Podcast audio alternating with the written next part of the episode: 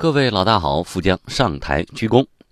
我录这一期节目的时间呢是三月五号，呃，我查了一下是农历的正月十八晚上的十点半钟。虽说啊有一个说法说不出正月都是年，但是其实有点扯是吧？对于这个奔波忙碌当中的这些人们来说，过了十五，几乎所有人都已经回到了自己该在的地方。无论是回到了工作岗位，还是回到了学校开学，你都应该去干自己应该干的事情。所以，我们现在去回望那个已经过去的，好像已经有点遥远的春节，你会发现特别像一个梦幻一般的泡影。觉得春节期间你是可以暂时放下很多压力，暂时忘掉很多现实，沉浸在团聚的这个欢乐当中。但是，当这个梦醒来以后，你会发现你该干嘛还得干嘛。你这个工作压力很大，你还是要面对；呃，学业的这个负担很重，你还是要面对，还要做题。梁漱溟先生说，人的一辈子要处理好三种关系。第一种关系，人和事情的关系，哎，你要面对高考，你要升职，要加薪，要做好本职工作。第二种是人和人之间的关系，你为人父、为人母、为人子女。为人夫、为人妻等等的，为人上级、为人下级，就人和人之间的关系不好处理。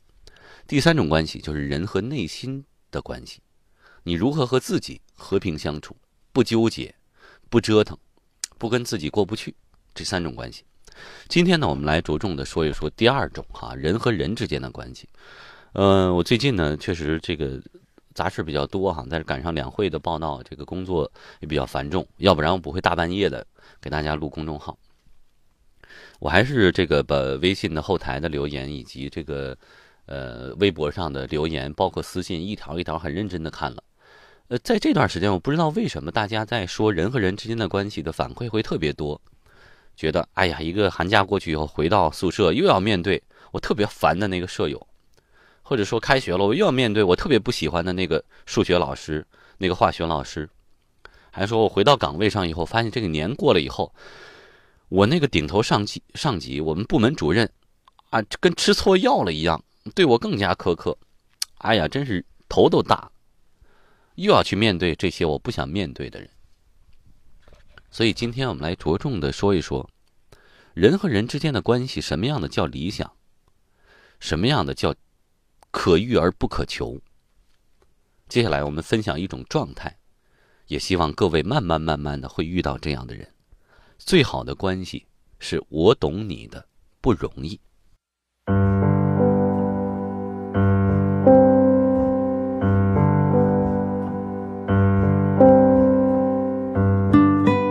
以具体的例子，以具体的事例和故事。啊，咱们来说这件事，而不是一味的泛泛的去讲大道理。我姐和我姐夫结婚快二十年了，感情特别好，很少吵架，也是我们亲戚当中好夫妻、模范夫妻的这个典范。大家说起他们俩，都觉得很纳闷说这俩人好像就不会生气。我以前也纳闷不过现在呢，慢慢的是懂了。过年期间呢，去我姐家住了两天。有一天晚上，我姐夫晚上十一点多才回来。当时呢，我们都睡了，但是呢，我听见我姐那屋有声，我姐开门就出来了。哎，我也爬起来了。我姐说：“你赶紧照顾照顾你姐夫，你姐夫醉得不轻。”哎，我就迷迷糊糊就跟着出来。只见呢，我姐夫扶着卫生间的门就狂吐，马桶近在咫尺啊，但是全吐在地砖上，溅得到处都是。哎，那个味儿真的是。我姐就轻轻拍着他的背。看他吐够了，就接了杯温水让他漱口，然后呢跟我说说你把姐夫睡衣拿过来给他换上，安顿他躺好以后，然后我姐自己去卫生间就打打扫这个卫生，全程没有一点不情愿、不高兴、抱怨，甚至骂骂咧咧，完全没有。哎，我就说姐，你这个脾气真是好哈。其实我内心想的是，我说我姐夫这有点过了，大过年的，这个有点过分了。你在外边喝到半夜回来，门开的咣咣响，你家里还有客人呢，就是我还住你家呢，你吐的满地都是，这就是我姐是吧？你换成一般女人就早就烦了吧？我就特别有点想替我姐就出出气吧。我说不骂你几句都算好的，你看我姐还耐心的照顾你。我姐呢好像也明白我的意思，看到我脸上不太高兴哈，她一边打扫就说：“她说你姐夫不容易，你现在大环境比较差，你生意难做，他在外边也苦拼啊，大过年的他也想在家，你说陪陪咱们，跟咱们吃顿饭，谁愿意这时候把自己喝成这样？难受的是他自己，他也是实在忍不了了，吐在地上。你想他但凡能忍一下，他肯定会吐到马桶里。”他说：“你看，理解了，我就不会生气。”再说一件事情，是几年前，我姐夫呢跟朋友合作弄一个项目，投入很大，结果呢把家里那点积蓄一次性投入进去，血本无归就没回来。那段时间我姐夫很消沉，整个人就闷在家里，整天除了睡觉就玩游戏，特别特别的低落。我姐呢本来工作就忙，下班了还得带孩子呀。做家务啊，变着花样给我姐夫做好吃的。有一次啊，他想想给我姐夫做这个辣子鸡，拿不准做法，然后呢，就给我的一个亲戚打电话问，我那亲戚就特别不爽，他说：“你怎么老惯着他呢？哎，家底儿赔光了还有脸了是吧？还有理了了不起了？还说不得了，一天什么事都不干，还让你伺候，你看他没出息那样，你还这么惯着他，给他做好吃的。”我姐说，他也想有出息啊，但是人的能力吧有限，你又不能强求。其实我知道她心里挺苦的，这事儿对她打击很大，她也不愿意这样。你给她点时间缓一缓，现在特殊时期嘛，是吧？多体谅体谅，缓过劲来就好了。我不也有这样的时候吗？其实我姐说的这事儿还真有。几年之前啊，她生孩子，生完孩子呢又生病，所以连续请了一年半的这个。产假带这个病假，等到回去上班的时候，她原来那个特别好的这个岗位已经被人顶了，所以他就被调剂到最差、最苦、最累的部门，整天累得要死，然后呢还不受谁待见。那段时间我姐的情绪也特别特别糟，每天到家什么事都不干，摔碟子、摔碗的，饭都不愿意吃，有事儿一点就着那种的。但是那会儿我姐夫还真是可以，从来不生气，啊，跟陪他聊天啊。陪他逛逛街啊，安慰他，鼓励他，而且呢，真的是承担了几乎所有的家务，还每天呢给媳妇儿揉揉腿呀，还从网上给姐买这个特别贵的这个裙子。当时也确实有人说说是不是把媳妇儿惯坏了？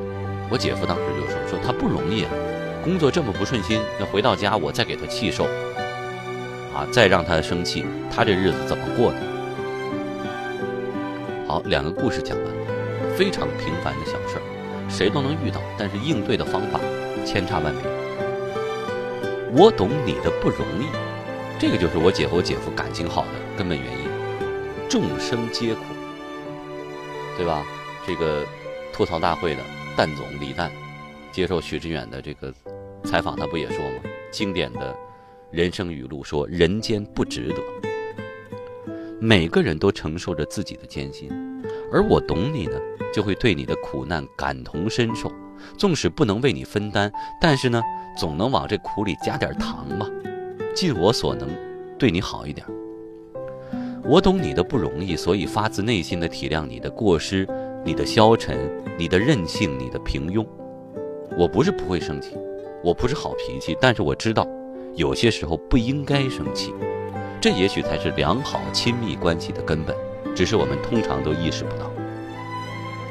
我们一贯看重的是，你欣赏我的好，哎，你要看到我的美、我的才华、我的能力、我的智慧、我的善良、我的颜值，啊，这样你就会爱我、宠我、珍惜我。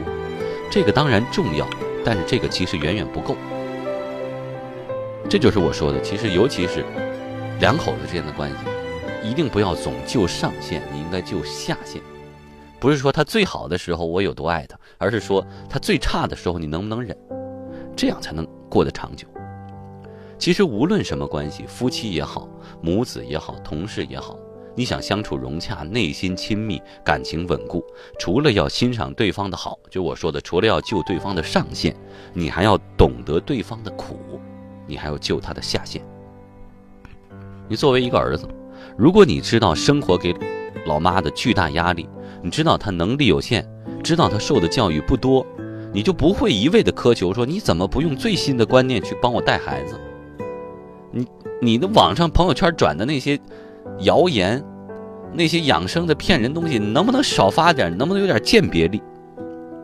你就不会生气，你对他只有爱和感恩和理解。而作为一个母亲，如果你知道女儿三十还没有男朋友，可能是因为上一段感情情伤未愈，或者是她很努力去找了，就没遇到合适的人，她不想将就。其实她比你更煎熬，你就不会整天的抱怨啊、唠叨啊、逼迫呀，给他增加不必要的压力。哎，你看邻居家谁谁谁，你看我同事谁谁谁，人家孩子都几岁了，你连个男朋友都没有，你反而会宽慰他、支持他。要知道。有你，有他爸做他坚强的后盾，不用急，不用怕。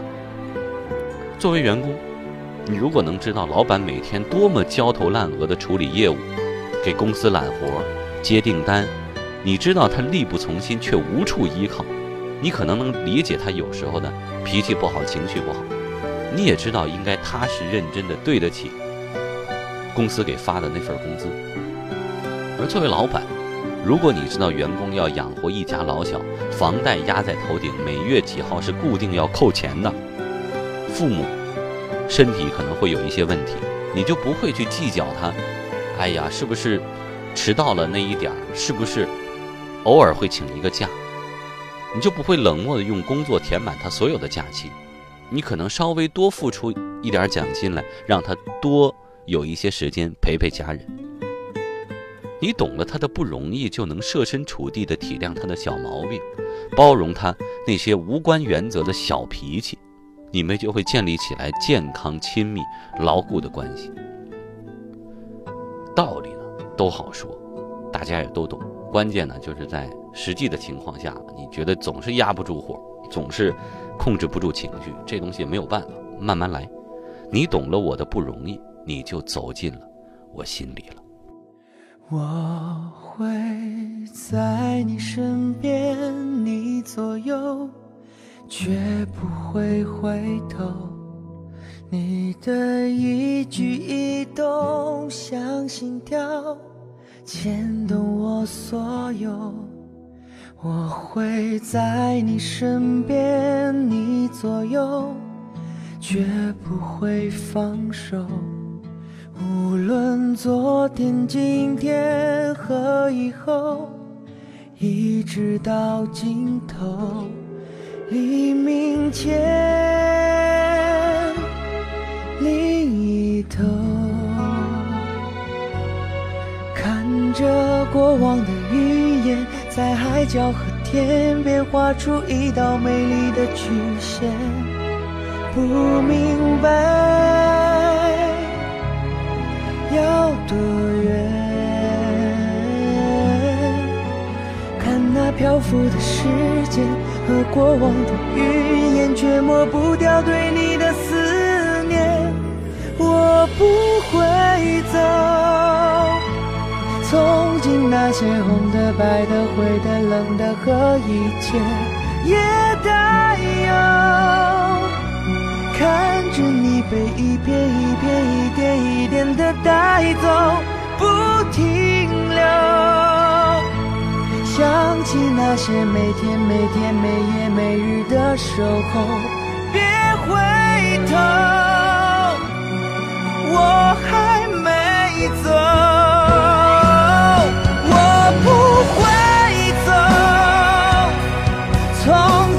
些红的、白的、灰的、冷的和一切也都有，想着你的。一片一片，一点一点，我会想念你的，想念我。想起那些每天每天、每夜每日的守候。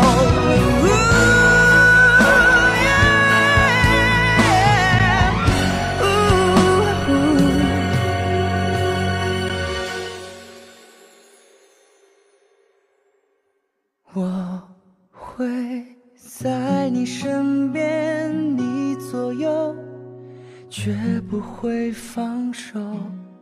无论昨天、今天和以后，一直到尽头。